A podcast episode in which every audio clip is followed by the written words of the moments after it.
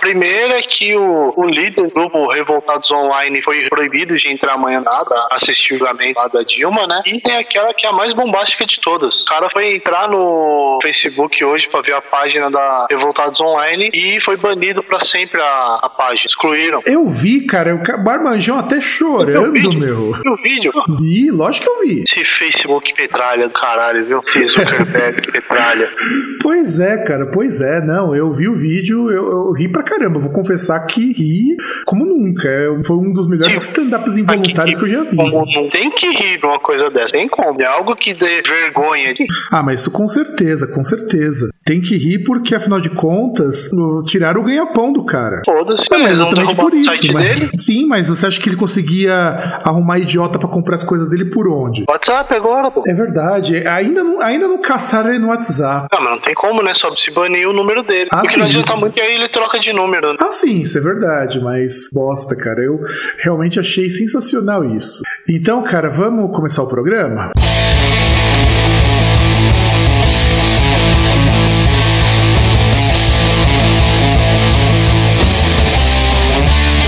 Agora você está ouvindo Groundcast.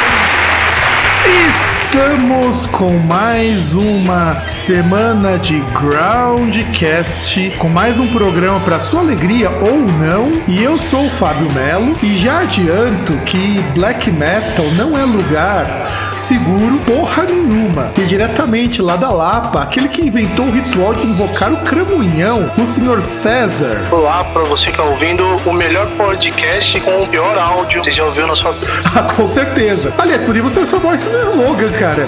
O pior podcast com as piores vozes. Não, o melhor. É verdade, verdade. O melhor. E aliás, César, tem uma assim uma, uma coisa que eu até mostrei pra você, mas eu queria comentar contigo porque achei isso de uma profundidade. Deu até caiu uma lágrima quando eu vi uma moçoila que se impressionou porque foi num show de black metal.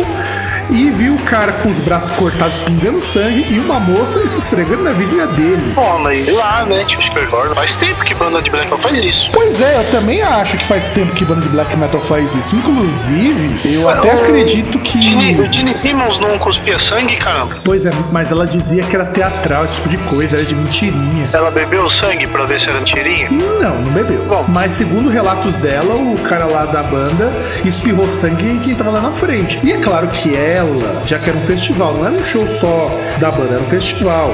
Ela, no lugar de pegar, ir pro bar, tomar uma cerveja, ou ir banheiro, dar aquele barro, não. A mina ficou até o final do show. Mas ela se incomodou e ficou bem. É, exatamente. Ela se incomodou e ficou vendo, ficou lá assistindo. Nossa, tá parecendo aquelas, aquelas mães contra o Kiss, tá ligado? Só pra lembrar disso. Eu pensei na mesma coisa, cara. Quando, quando eu vi essa notícia, que foi inclusive compartilhada pelo Pedrito, Pedrito, olha, Pedrito, valeu pela notícia, cara.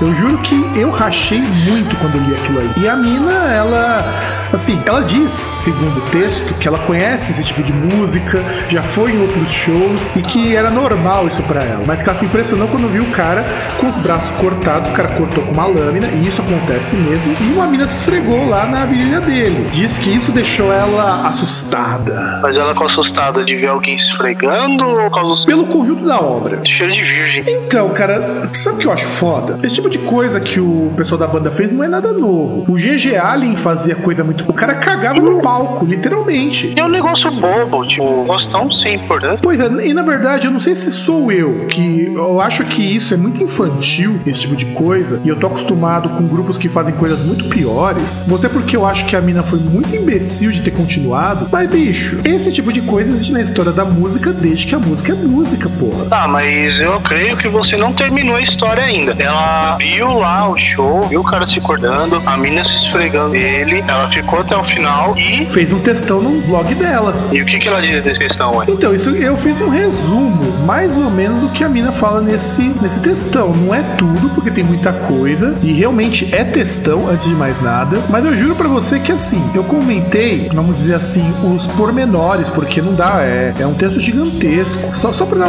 alguns detalhes, ó. Olha o que ela coloca aqui. Concertos são meu lugar seguro. Já, já começamos mal, né? Quer dizer, você vai lá num show de, de grindcore e você acha que ninguém vai te descer a porrada, né? Hum, mas lugar seguro porque ela é perseguida por alguém, ela tá num programa de proteção, proteção à testemunha.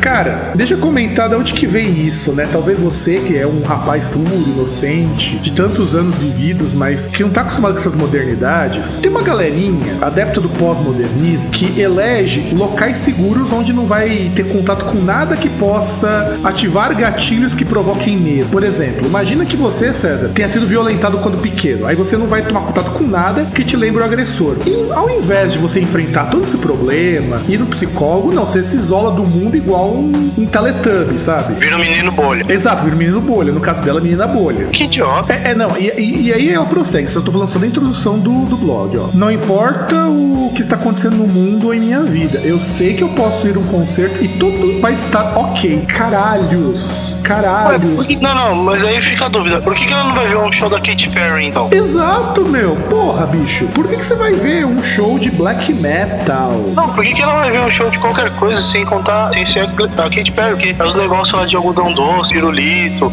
Aí ela vira pro lado, beija uma menina, e aí ela pode gostar ou não. É, verdade, verdade, verdade. Mas vai que isso daí também atiça o gatilho dela. Eu não sei, né? Ela ficou incomodada porque viu uma mulher se esfregando no cara, é, né? Na verdade, sendo esfregada pelo cara, pelo que ela descreve. Que o cara da banda é um cuzão, eu até vou relevar porque o cara é um cuzão. Mas puta que pariu, ele sempre faz isso em show, caralhos. Até a mina que tava lá no esfrega, esfrega com o cara, pô, comentou. Ó o comentário da mina. Chris Pederso. A mulher que você falou que estava sendo forçada pra virilha do, do cara lá era eu. E o telefone que ele tomou era meu. E eu tenho, e nós, eu tenho amigos com ele por dois anos, que somos amigos há dois anos. Ele não é nada. Ele não é nada agradável, não é nada afável. Legal seria você assumir alguma coisa sobre. Assumir alguma coisa, tomar alguma, alguma postura sobre algo sem saber o que estava acontecendo. A própria mina que teve lá o, o deu um esculacho na, na moça que fez questão aqui. Então, basicamente assim, a mina tava lá de livre e espontânea vontade, esfregando. Era amiga do cara. Do cara. Não, não, não, não, tudo bem. Isso é independente de ser não amiga. Ela estava se esfregando de livre e espontânea vontade e a outra achou ruim. É. Então, tô falando que ela deveria ir pro show da Katy Perry. Ela vai lá, beija outra menina e tal, um lugar sem opressão. Só, só acho. Não, não, e sem contar o seguinte, né? Era um festival, cacete. Era um festival. Você não gostou? Cai embora. Vai tomar uma cerveja. Vai bater uma siririca no banheiro. Vai catar uma mina, vai catar um cara. Sei lá, faz qualquer coisa, bicho. Vai pra outro palco. Não, era um pouco só, mas até aí é diferente. Por exemplo, quando eu fui no Overload do ano passado. Ano passado? Não, ano retrasado. O primeiro, que teve lá o show do, do Fates War. Cara, o show tava tão chato que eu peguei eu fiquei conversando com o cara que tá do lado e fui tomar uma cerveja. Eu não fiquei dizendo que, oh meu Deus, é, é um bando de prog com calça colada que toca um som de merda. E meu Deus, isso daí ativa meu trigger warning. Ah, vai tomar cu, cara. Eu acho que essa mina merece subir ao palco menor, cara. Só que antes, ela tem que besuntar os corpos de todos eles e colocar a tanguinha de cada um. Caralho, meu, isso daí, isso daí é, isso é pesado, cara. Isso daí é, é pesado. Eu não aconselharia isso pra ninguém. Não, não daí. Já que ela vai lá, ela não diz que o, os shows são o lugar seguro dela. Quem sabe um show onde ninguém vai se cortar ela, fica mais sossegada. Mesmo os caras se cortarem, eles besuntam o corpo. É, isso é verdade. E andam de Harley Davidson nos áureos tempos. É, isso. Exatamente. E usam também espadas. Mas não se cortam. É, também não se cortam. Enfim, é, eu sei que isso é uma merda. Eu de verdade fiquei muito, muito pé da vida quando eu li isso, mas depois eu comecei a rir. Não tanto quanto eu tô rindo do, do pessoal que está revoltado porque perdeu o site, né? Não, César, ó, saca a referência, ó, ó, saca a referência. Não, eu não consigo nem levantar direito. Poxa, isso aí que você falou pro ouvinte entender, uma notícia bombástica. Se tiver até um efeito aí de notícia bombástica, aí pode rolar, Vegeta. É, hoje estamos sem efeito de notícia bombástica. É verdade. Então, é, eu acho que os efeitos são caros demais na foto. É, então, e na verdade foi descoberto que Mark Zuckerberg, apesar de toda aquela fantasia de homem liberal, homem de bem, homem pró-família, empreendedor, liberal mesmo, ele é um petralha. Exatamente. E, e deixemos para que vocês pesquisem o porquê disso, César. Vamos começar a falar então de álbuns desnecessários? Sei lá, né? Pode ser. Então, produção, gira a nossa vinhetinha, porque daqui a pouco a música tá acabando e eu já não sei mais o que falar.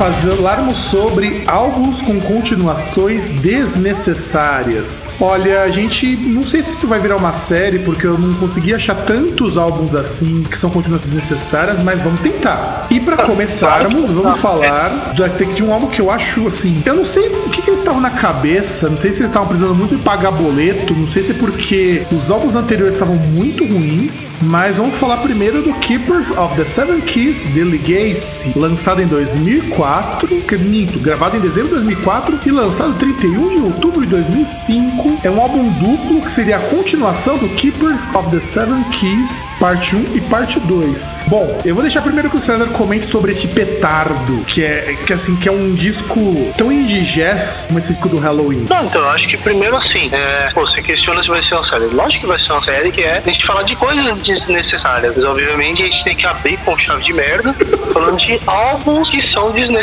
E, poxa, sobre esse álbum no Halloween, o que a gente vai falar? Bom, é um álbum que veio, você falou 2005, né? Isso. 2005, então são quase 20 anos depois do Keepers of the Seven 2, certo? Exatamente. Que é o segundo lá de 87, se eu não estiver enganado. Sem contar, antes que você continue, esse disco também veio depois de um disco muito ruim chamado Rabbit Don't Come Easy. Prossiga. Então, assim, é, porra, você vai pegar e retoma, assim, uma, uma ideia, vamos supor que retoma uma ideia, quase 20 anos depois. E e a segunda coisa que é desnecessária nele, que eu digo, é álbum duplo. Álbum duplo. Precisa fazer um álbum duplo? Precisa. Aliás, eu fico imaginando Halloween com álbum duplo, é tipo Dream Theater com álbum duplo, cara. Não serve pra porra nenhuma. Ah, depende. O, o Keepers original, como foram dois álbuns, daria pra ser um álbum duplo. Seria até é, compreensível. Ah, inclusive ele foi lançado, relançado, aliás, um tempo depois, como um disco duplo, porque originalmente o Keepers of Seven Keys era pra ser um disco só. Só que entra na, na mesmo problema que a gente tava falando lá do Opa. Parece assim que gravadora, a primeira coisa que eles vê é dinheiro, eles não vê arte. Então daria muito mais dinheiro eles lançarem dois discos, discos separados do que lançar um disco só. Então foi o que aconteceu com é, Keepers por... of Seven Keys. É, porque basicamente é aquele negócio, né? Dá até pra entender, porque assim, um disco duplo ele vai ter um, um preço maior, né? Ou em tese vai vender menos, sendo que um disco simples ele vai vender mais. Por mais que você lance, e ainda mais se você gravou um duplo, você vai vender dois, você já gravou. Então, basicamente, assim, você tem já o disco que você tá lançando naquele momento e aquele que você vai lançar depois. Tecnicamente, com gravação você não gasta mais. Até dá pra entender. Assim, acho que um disco duplo não é algo muito atraente, comercialmente falando. Mas não, não dá pra entender, tipo, esse, esse Keepers terceiro. Até tem uma outra musiquinha assim que é divertida, mas você não. É, é, é, o problema é aquele negócio, é você comparar com o passado. Que é o que, que mata por completo esse disco. E sem contar o seguinte, né? Nós estamos falando de um disco que teve uma outra formação, eram outros músicos. O Vaikat tava em outro momento. Eu até lembro da historinha do Keepers of Seven Keys, que foi gravado assim. É, é até bizarra a história. Ele foi gravado depois que o Vaikat tava tendo, teve um porre milenar. Ele olhou pro espelho e ele viu na cara dele sete chaves. E daí ele resolveu fazer o disco. Aliás, entre outras coisas, acho que o baterista lá, o que gravou o Keepers, foi aquele que se matou depois, foi? Sim, sim, sim, foi, foi. É porque esse baterista ele saiu, se eu não estou enganado, depois do Master of Reality. Se eu não estou enganado. Não, acho que foi do. Não, Master of Reality, cara. Você é Black Sabbath falando Master of the Ring. É Master of the Rings, desculpa, desculpa. Bem lembrado. Não, não, não. Saiu naquele Chameleon, foi? Porque ele tava. Porque pelo que eu lembro, o Benji até comentou isso, ele saiu da banda antes da gravação do Time of the Oath. Então, mas eu acho que ele saiu antes, inclusive, da gravação do Master of the Ring. Que ele saiu durante a turnê do Camille. É, pode ter Achou que tava. Eles são muito pop. É, então, na verdade ele saiu porque ele bebia demais. Ele não saiu por conta dele, ele bebia demais. Então, Então, então, aí tá. Tem um motivo da banda e tem um motivo dele. Que se eu não me engano, ele saiu. não, ele foi mandado embora. Ah, já não lembro. Olha, É o, o Ingo.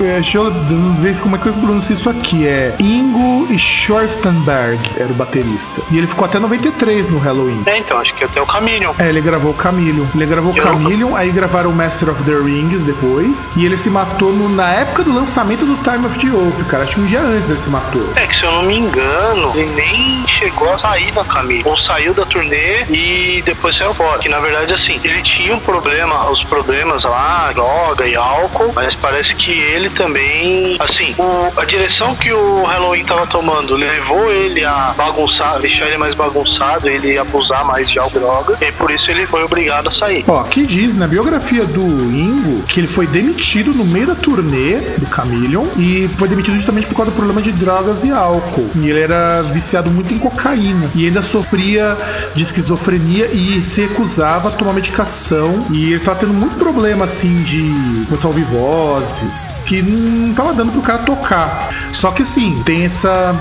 essa história da parte dele que ele realmente estava insatisfeito com o direcionamento. Eu acredito que foi mais por causa das drogas e depois ele teve que se conformar com isso. Porque vamos pensar no seguinte, cara, não dá pra tocar com um cara que tá chapadão e ainda sofre de esquizofrenia. É meio foda aí. É, complicado. Inclusive, o- o- os amigos dele fizeram um tributo. O cara se matou justamente por causa disso. Ele teve uma crise de esquizofrenia, acho que tinha usado trocentas drogas também, e deu no que deu. Mas vamos voltar aqui pro Keepers, né? Pro Keepers 3. Eu lembro quando lançaram esse disco, a primeira coisa que eu falei foi que merda. E, e pra completar a chave de, de caralho, eles ainda chamaram a mulher do, do Blackmore, a Candice, pra gravar uma música que é muito ruim. Eu, eu lembro isso aí, uma, uma resenha do Rei Estadeu.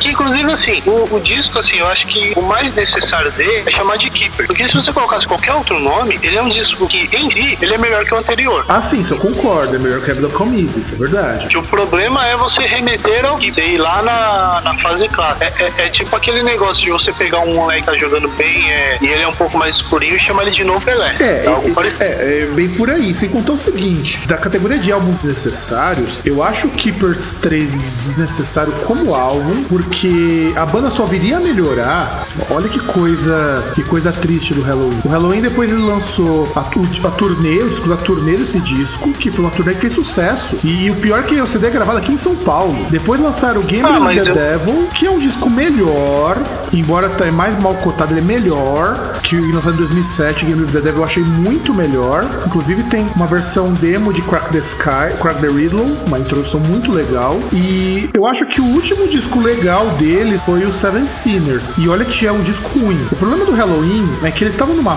uma fase em que eles precisavam urgentemente de um disco bom. E, e é isso que eu acho dessas bandas que tentam lançar continuações de álbuns clássicos. Eles lançam porque o som atual deles deve estar uma merda. É tipo Metallica fazendo The Unforgiven Tree, sabe? Então, mas o que acontece, assim, é, se eu não me engano, entre as coisas, houve a entrada do guitarrista novo, né? O, o Sasha Gerst, Gerstner, algo assim. Gertner. Né, que inclusive, até por ele ser mais novo, assim, que os outros, deu meio que uma, uma vibe diferente, né? Mas o, o que eu tinha lembrado da, da resenha do Tadeu, que eu não cheguei a falar, é que justamente esse, essa música com a Candy Knight, a, a definição dele pra, pra essa música, falou que era tipo um- uma Jane e Erondi metal.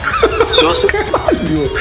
Boa, boa, boa. Eu, eu acho que você deveria, é, para colocar no post, fazer uma pesquisa no YouTube, Jane Erondi, pegar o primeiro vídeo, colocar no post para as pessoas terem noção do que é que está sendo falado. É, é, é o bagulho é, é, é louco, cara. Só pra vocês que o bagulho é louco. Sem contar o seguinte, né? Eles também pegaram a Candice Night numa. Isso que mostra como que o disco de fracassar, né? A Candice Night tem lá o projeto do Blackmore's Night, que é a mesma música em todos os álbuns. Eu gosto do Blackmore's Night até o quarto disco. Passou disso daí, eu não aguento mais ouvir Night. E é de uma fase, má fase de passagem, que o Rich Blackmore tá tocando muito bem, muito melhor do que nunca, para fazer disco bosta, cara. Então você pega uma artista que tá em, em queda meteórica, você pega também uma banda que tá em queda. Junta os dois, meu. Ó, eu não vou falar de Blackmore's Night porque eu tenho um disco dele, Shadow of the que eu acho que é ótimo pra dizer, eu não vou falar. Cara, eu tenho três discos do Blackmore's Night físicos aqui em casa. O Shadow of the Moon, Fires of Midnight e um outro lá que eu não lembro. Aliás, o Fires of the Midnight apareceu em casa, não sei como. Um amigo meu me devolveu achando que era meu o disco. Ele falou, peguei pra você. Não, você pegou o Shadow of the Moon. Falei, não. Aí ele me devolveu eu tô com ele até hoje, sei lá de como que ele apareceu em casa. E, era, e eram discos baratos. Blackmore's Night eu pagava 13 reais em cada. Então dá pra fazer a discografia deles completa. Mas eu falo o seguinte: primeiros discos são lindos e maravilhosos, mas na época em que eles lançaram o Keepers 3, o Blackmore's Night já não tava fazendo lá discos muito bons, não, cara. É, é difícil lembrar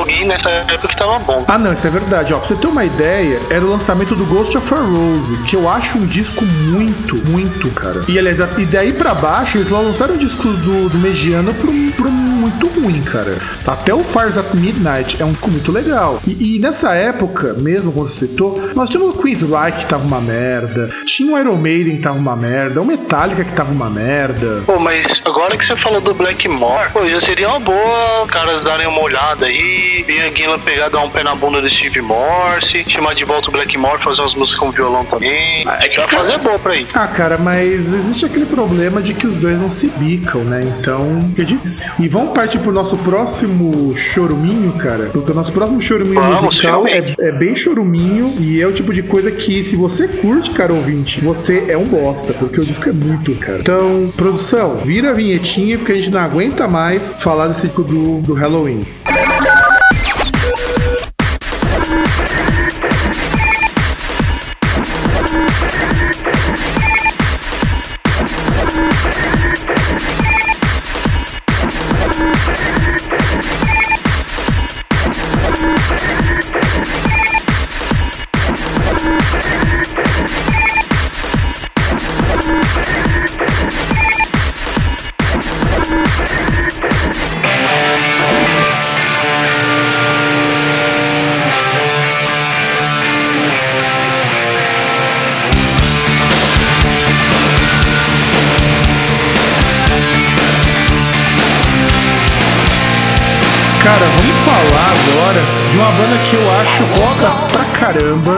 Discos muito ruins, mas eu acho foda mesmo assim, e que lançou esta merda chamada Operation Mind Crime 2. Que assim, deixa eu me segurar porque eu me recuso a, a a falar que esse disco tem músicas boas, cara. Não tem. Esse disco conseguiu ser pior que o Tribe. É- era só isso. César, comente. Dá até vergonha de citar esse disco, você ter aí na, no fundo I Don't Believe in Love do, do original Operation Mind Crime, vergonha. dá, cara, dá aquela vergonhinha, cara. E- Eu me recusei a colocar o Approach Mind Crime 2, cara, pra tocar. O Vegeta até Não. sentiu mal, cara, porque não dá, não dá pra tocar essa, nenhuma música daquele disco, cara. Não, não dá. E isso que é o pior, porque é, é até uma coisa que eu não comentei no disco do Halloween, mas você não tem sequência entre um trabalho e outro. Porque se você tem aquele distanciamento lá do Halloween de quase 20 anos, nesse aí do Operation Mind Crime não é muito diferente. E eu acho que até mais tempo, né, cara? Porque o primeiro Operation Mind Crime, eh, quando ele foi lançado, ele foi um puta de um sucesso. É de 88 o disco, cara. Ó, pra vocês terem uma ideia, dá quase 20 anos do lançamento desse disco. Pior que a gente tá vendo meio que um padrão, tá? Não? Tem. Ah, sim, quase 20 anos, banda que tá indo pro buraco, que só lança disco bosta. que mais? que tem de padrão É. reconhecível? Re- Referência a um disco que, é o, o diferencial na discografia. É, isso é verdade. Na verdade, o Operation Mind Crime 1, que nem se chamar Operation Mind Crime 1, esse Operation Mind Crime só. Esse 2 ele não existe. Isso aí é uma aberração cognitiva. Porque, gente, é muito esse disco. É, é, a começar que você não tenta continuar uma história, um disco temático, do jeito que eles continuaram. O único cara que conseguiu fazer isso, e ainda é um disco bem mais ou menos, é quando o King Diamond lançou também um disco que era continuação de um outro, que agora eu não vou me lembrar. O do, o do King Diamond ficou aceitável. Não era bom, ele é aceitável. Ah, mas o cara é King por algum motivo, né? É, é na verdade é o Abigail 2. O Abigail também foi o grande sucesso do King Diamond. Embora eu não goste muito nem do primeiro. Eu acho Spider Lullaby bem melhor. Bem melhor mesmo. Mas isso é questão minha. O Abigail 2 é um disco legal, cara. Dá pra escutar. Eu não gosto, mas dá pra escutar. O Birdman de Crime 2 não dá, cara. Dá. Se, se eu não me engano, acho que foi o, o último com o Geoff. Foi? Foi. Tá explicado, né? Tá, mas vamos, vamos, vamos pensar no seguinte, cara. O, o Geoff Tate só tava. Você chegou a ver os últimos shows de Geoff Tate e os shows agora com Geoff Tate's é, Queensryche, que é a banda nova dele? Então, a banda nova dele eu não vi, mas eu, a gente já comentou em outro programa que eu vi o show dele, o último aqui em São Paulo. No, qual que é o nome daquele festival? Acho que foi ali na Indy. Não foi no Live and Louder? Não sei, acho que foi. Foi aquele mesmo festival que o. Puta, aquela banda bosta brasileira. Porra, é difícil, cara. Que tem aquele gordo no vocal. Ah, tá, lembrei, lembrei. Mas não era ele no vocal nessa época. Não, ah, não, não, não, não, era assim. Seguinte, era assim, eu, era eu, ele. Se não me engano, foi no, não foi no mesmo festival. Tipo, eles, no festival que eles tocaram, não foi o último show do Geoff Tate no Queen's Rush, viu? Foi, foi. Ah, sabia, não. Que eu lembro que eu vi, eu não vi o, o show do. Aliás, do outro eu também vi um, uma outra música, né? Eu não lembro o nome da banda, você não vai falar. Mas eu lembro de ter visto e, meu, Geoff Tate em uma palavra cansado. Aliás, você foi nesse festival, César? Nem fodendo. Mano, eu, eu, eu vou, eu venho aqui, eu sou quase um, um militante anti-show, porque o bagulho é um roubo. Você acha que eu vou pegar, eu vou sair de casa pra ir, sei lá onde que foi esse show, pra ficar embaixo de sol, gastar uma puta de uma grana? Nem fodendo. Então, esse show do com o Geoff Tate, eu vi alguns shows dessa turnê, que era, foi a turnê do Operation de Crime 2. Cara, quando ele cantava I Don't Believe in Love, dá vontade de chorar de raiva. Tava muito, cara, muito. Ah, então, ele tá cansado, já deveria, deveria pegar uma aposentadoria tempo de serviço. Não, isso com certeza. Eu também acho isso. Mas hein, o que você pode destacar desse disco, além do fato de que ele é uma merda? Não, não tem o que destacar. É, a única coisa que eu acho interessante é que a história do primeiro Operation Mind Crime, ela é legal e deram um desenvolvimento para ela até interessante nesse disco. Veja, se o disco fosse lançado, sei lá, uma HQ, podia ter transformado Operation Mind Crime em uma HQ, cara. Aí ia ficar foda. Será que talvez se mudasse o vocalista ficaria melhor? Não, o problema não é o vocal, cara. Definitivamente não é o Geoff Tate. O problema é que o disco é ruim mesmo, como um todo. Não é a mesma vibe. Ó, a gente tá escutando Quiz Reich aí, o Operation Mind Crime de verdade, ao fundo. Cara, é outra vibe. Não tem como comparar. Acho que marcar o Queen's Reich poderia dar um tempinho, é verdade. Não, e sabe o que é o pior? Esse álbum, quando foi lançado, ele entrou no top 200 da Billboard número 14. Você vê como o pessoal gosta de comer merda. E você quer ficar mais. quer chorar mais com esse disco? O Ronnie James Dio grava uma participação nesse disco. Que morte horrível. E, e, eu suponho, eu, eu supunheto que foi a última gravação dele oficial com alguma banda antes do Heaven and Hell. Que morte horrível. Pois é, eu também acho. Ó, vou, vou até olhar aqui a discografia do, do, James Dio. Qual foi o último trabalho que ele gravou? Ele ainda gravou Heaven and Hell. Mas assim, Heaven and Hell não conta porque são músicas que já, já existem de, de inéditas. O último álbum dele de inéditas foi gravado em 2004. Ou seja, ou seja, o último disco, a última música inédita que ele gravou foi esta merda com Chris Reich. Não, mas as últimas que ele gravou com Heaven and Hell eram inéditas, pô. Só se você só se for no The Devil You Know. Porque depois ele lançou o Neon Knights com um monte de coisa da carreira anterior dele. Bom, se bem que ele não, também. Não, eu acho que assim, depois do Devil You Know, veio aquele, aquela compilação do Black Sabbath, The Deal Year, não é isso? Não, a compilação, veio a, compilação Neon Nightster The Years of Heaven and Hell. Cheguei a ver isso aí não. Essa foi que saiu, foi, foi, foi, foi três discos. Inclusive o seguinte, quando a gente fala do, do Queen's Reich, é bom a gente lembrar que o Queen's Reich é uma puta de uma banda, embora eu acho que a maioria dos do, do Queen's Reich são discos bem medíocres. Eu acho que,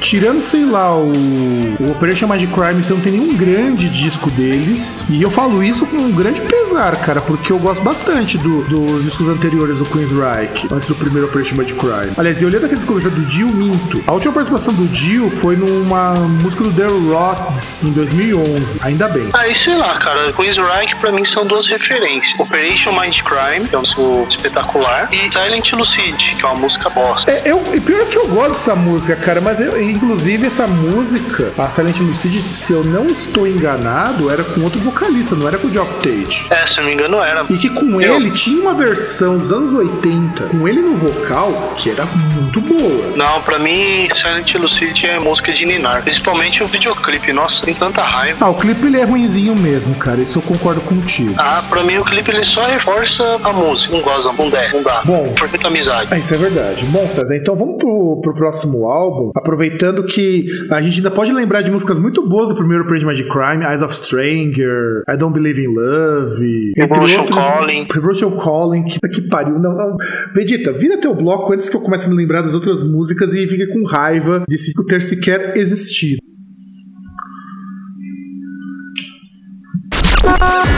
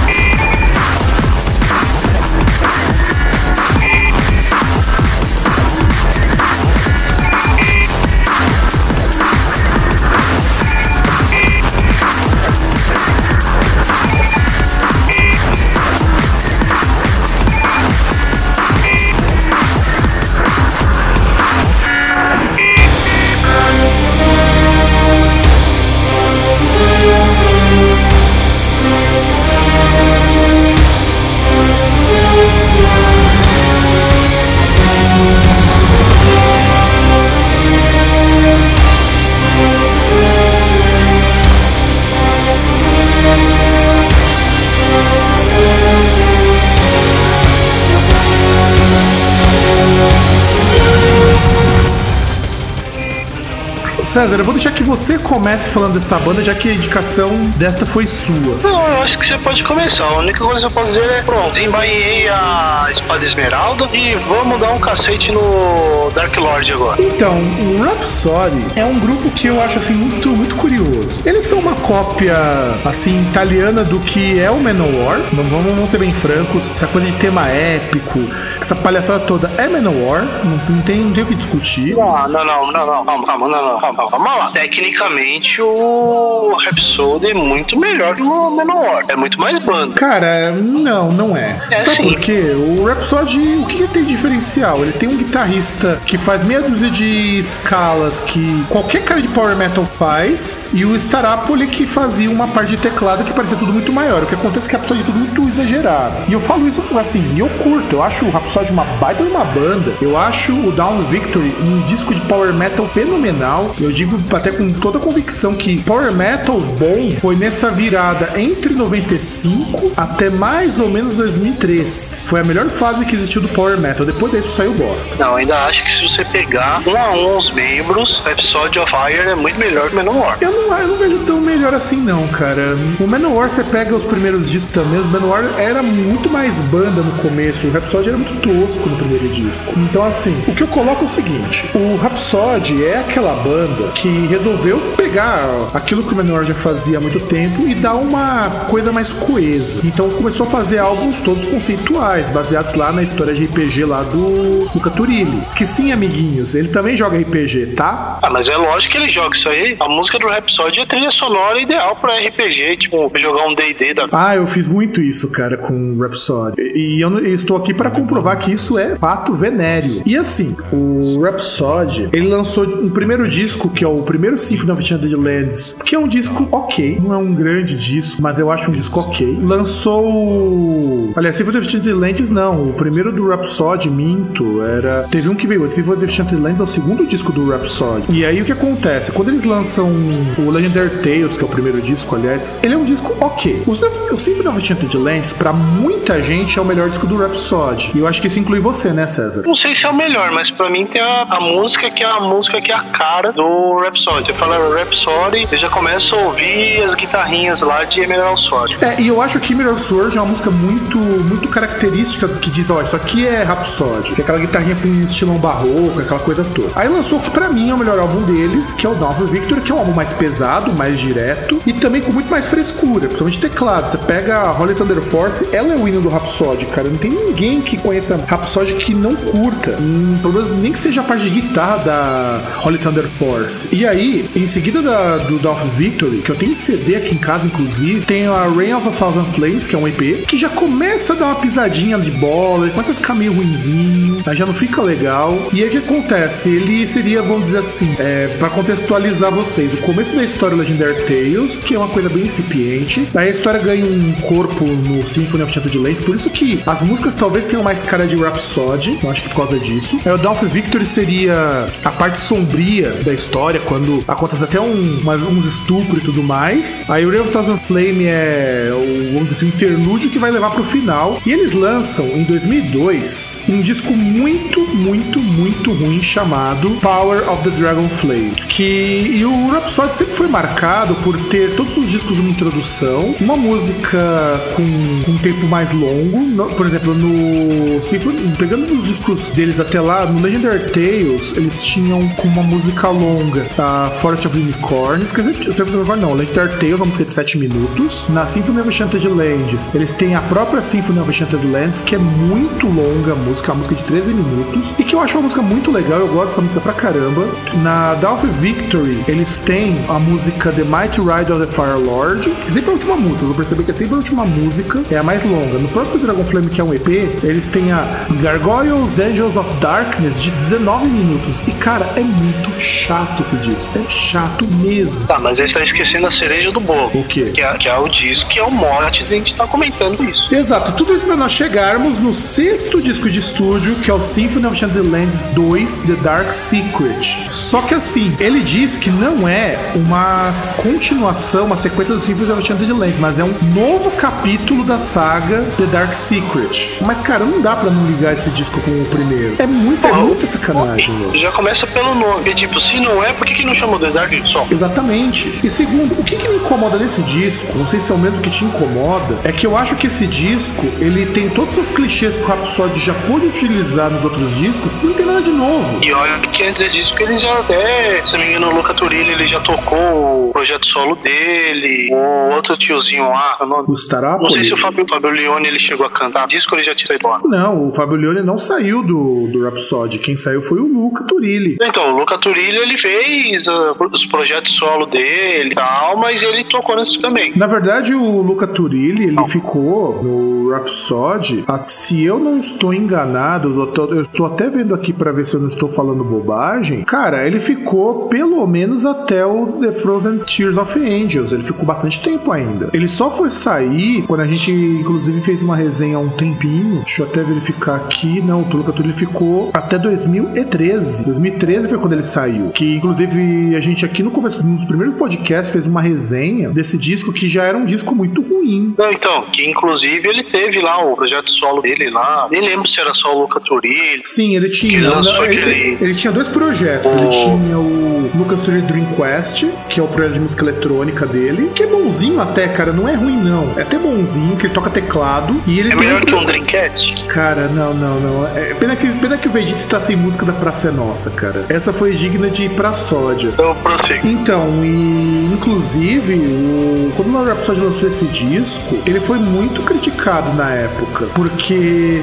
assim, você teve notas muito boas, mas ele tentava evocar ah, aquela aura do primeiro Symphony of Enchanted Lands. E eu digo o seguinte, cara, depois do Power of the Dragon Flame, tudo que o Rhapsody lançou, eu considero muito. Eu, pelo menos, não consigo ouvir o Rhapsody, cara, da mesma forma que eu ouvia, sei lá, quando eu era mais novo. Não sei se você pensa isso, não sei o que você pensa sobre isso daí. Lá, eu acho que eles têm um 10 que eu acho que tanto eles quanto lá na Foil eles colocaram a Itália no mapa musical sem ser, assim, sem ser com tenor ou tarantela. É, isso é verdade. É a primeira vez assim que você pôde ouvir música italiana e você não pensar numa uma toalha de mesa quadriculada de cantina da, da Mocri.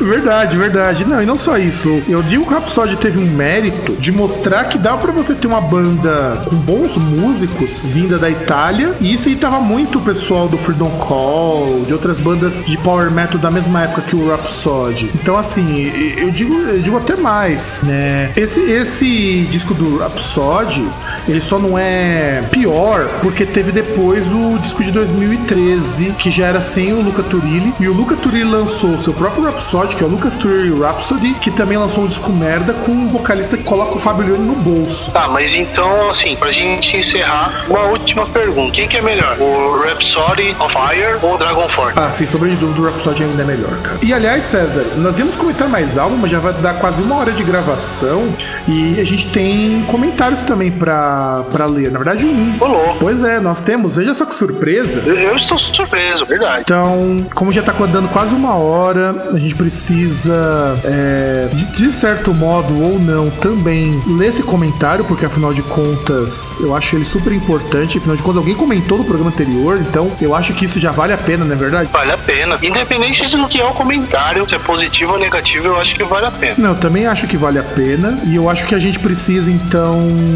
é, chamar a vinhetinha para podermos fazer o último fazer os comentários.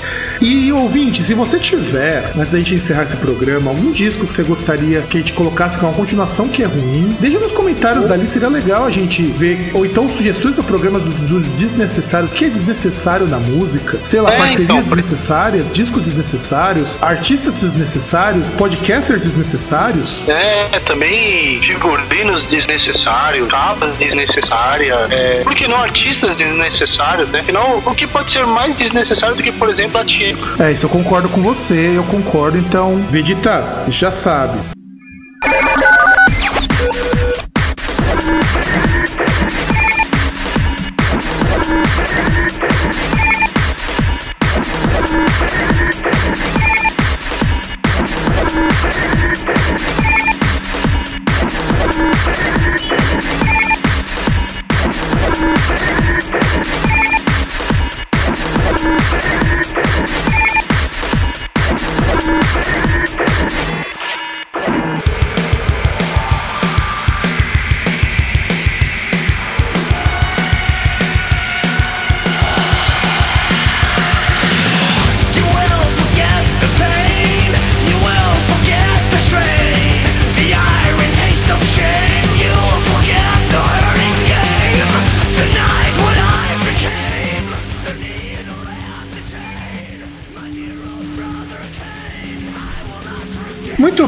Temos um comentário para lermos do último programa. Eu até coloquei uma banda chamada Shining para inspirar. Não é aquele mesmo, aquela mesma banda de black metal ruim que eu, gente, que eu não gosto. Assim, uma banda de, de jazz lá da Finlândia. Jazz? Sim, jazz. Isso nós estamos ouvindo. É um, Sério? Agora é jazz? sim, é um grupo de jazz, cara. Nem. Pior que é, cara. É uma banda de jazz que os caras tocam qualquer coisa além de jazz. Então não é uma banda de jazz, caralho. É, não, eles são. Se você procura Shining, Noruega, eles são muito claros. É um grupo de jazz que, to que mistura jazz com outras coisas. Mas não era Finlândia? Ah, não, esse é da Noruega. Porra, falou Finlândia, Não, eu cara. falei Noruega. Bom, se eu falei Finlândia, eu falei errado. É da Noruega, é um grupo É, é de. tanta emoção de ter um comentário que até mistura Noruega com.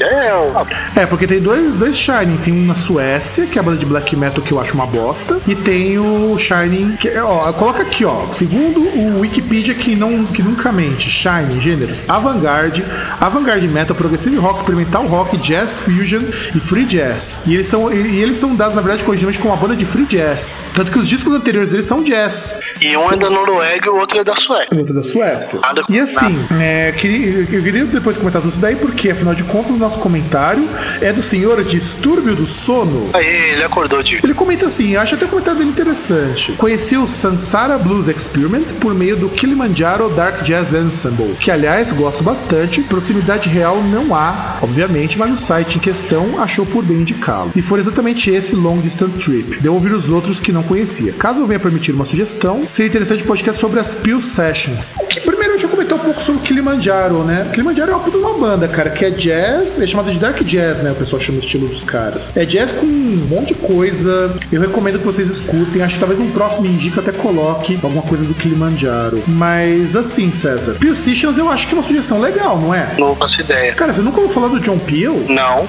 Então, só pra falar bem rapidinho, e eu, que eu acho que esse é um tema muito legal pro programa, o John Peel, ele era um radialista da BBC que divulgou um monte, mas um monte, um monte, um monte de banda. Ó, só pra você ter uma ideia de quem já tocou no, no Peel Sessions, que tem artista pra caramba, ó. Pra você ter uma ideia, é tanta gente que é dividido por ordem alfabética. Já tocou, deixa eu pegar aqui do que, do que, do que é mais conhecido. 65 Days of Static, tocou lá. One, uh, 10,000 Maniacs, A Flock of Seagulls, ACDC, o Ace, a banda Ace, o The Addicts, que é uma banda indie, quer dizer, indie pra nossa época hoje, né? Uma banda que seria considerada indie hoje. Altered Images, Anal Natrak, Amondu, um dos primeiros grupos de, eh, de música experimental da Alemanha. O que você imaginar de artista que a gente gosta, Sérgio, já passou por esse cara. Diz o nome aí, vamos ver se ele tá Porra, isso sim, nunca ouvi falar. e o John Peel, ele era conhecido por revelar artistas que estavam começando, artistas mais underground, artistas, sim, que não faziam originalmente parte do grande circuito de música na época que ele tocava. Ó, o Black Sabbath tocou em 1970 no John Peel. Ah, então ele é um moço jovem. Ele já morreu, infelizmente, cara, o John Peel. Eu fiquei muito triste, cara, porque os Peel Sessions são shows que o John Peel organizava na rádio mesmo. Tocava e o pessoal ouvia via broadcasting, né, via rádio. Cara, tinha muita coisa legal. Mas morreu quantos anos esse mancebo aí? Então, o John Peel, deixa eu ver com quantos anos que o cara morreu. Ah, ele nasceu em 39 e morreu em 2004. Morreu com 65 anos. Nossa, morreu até novo. Pô, praticamente uma criança. Não, o pior não é isso, cara. O pior é que os art- tem artista